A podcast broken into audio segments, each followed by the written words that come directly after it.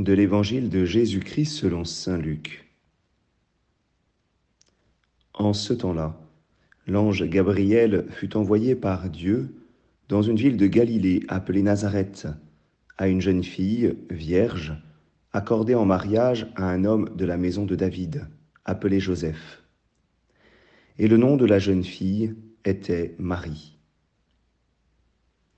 L'ange entra chez elle et dit, Je te salue, comblée de grâce, le Seigneur est avec toi. À cette parole, elle fut toute bouleversée et elle se demandait ce que pouvait signifier cette salutation. L'ange lui dit alors, Sois sans crainte, Marie, car tu as trouvé grâce auprès de Dieu. Voici que tu vas concevoir et enfanter un fils tu lui donneras le nom de Jésus. Il sera grand, il sera appelé Fils du Très-Haut. Le Seigneur Dieu lui donnera le trône de David, son père. Il régnera pour toujours sur la maison de Jacob, et son règne n'aura pas de fin. Marie dit à l'ange, Comment cela va-t-il se faire, puisque je ne connais pas d'homme? L'ange lui répondit, l'Esprit Saint viendra sur toi, et la puissance du Très-Haut te prendra sous son ombre. C'est pourquoi celui qui va naître sera saint, il sera appelé Fils de Dieu. Or voici que dans sa vieillesse, Élisabeth, ta parente, a conçu elle aussi un fils, et en est à son sixième mois, alors qu'on l'appelait la femme stérile. Car rien n'est impossible à Dieu. Marie dit alors, Voici la servante du Seigneur, que tout m'advienne selon ta parole. Alors l'ange la quitta. Acclamons la parole de Dieu.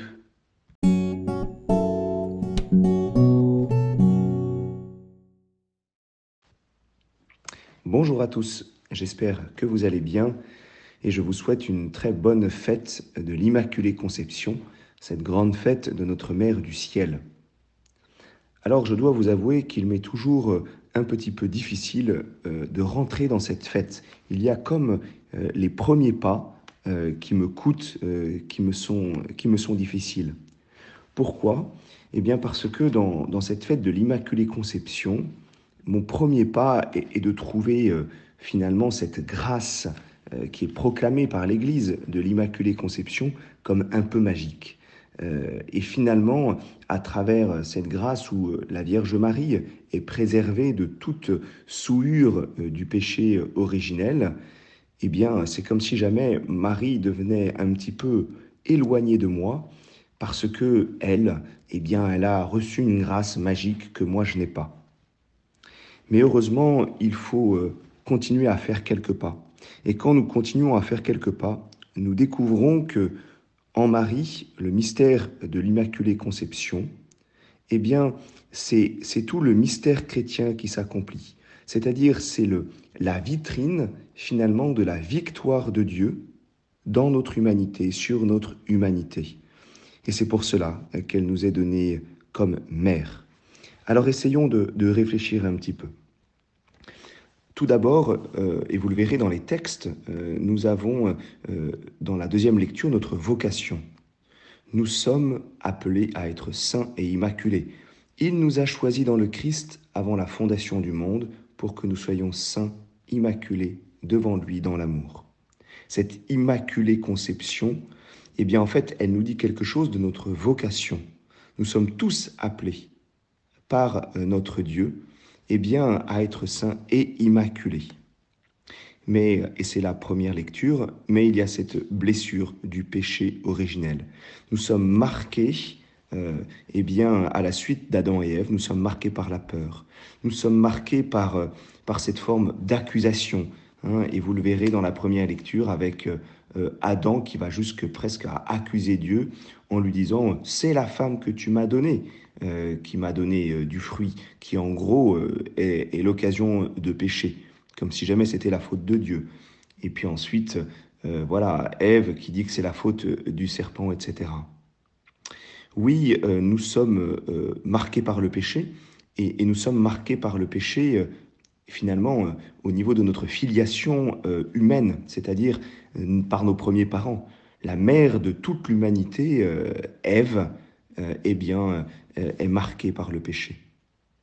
Alors, en Marie, eh bien, il y a une reprise de toute notre humanité. L'oraison nous dit par une grâce venant déjà de la mort de son Fils.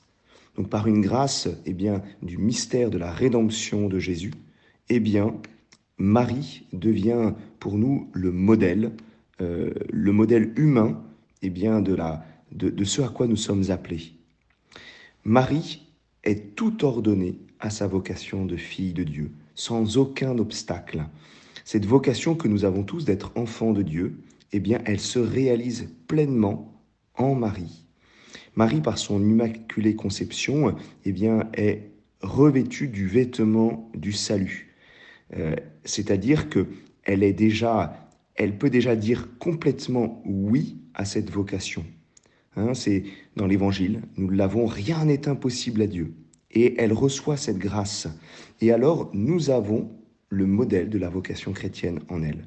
Elle peut être pleinement notre mère parce qu'elle va pouvoir nous éduquer pleinement à notre vocation chrétienne parce qu'elle la réalise. Et euh, nous qui sommes au milieu euh, des luttes, dans cette vallée de larmes, comme nous le disons dans le Salve Regina, eh bien, nous avons cette mère qui nous, qui nous apprend, qui nous maintient euh, dans notre vocation chrétienne.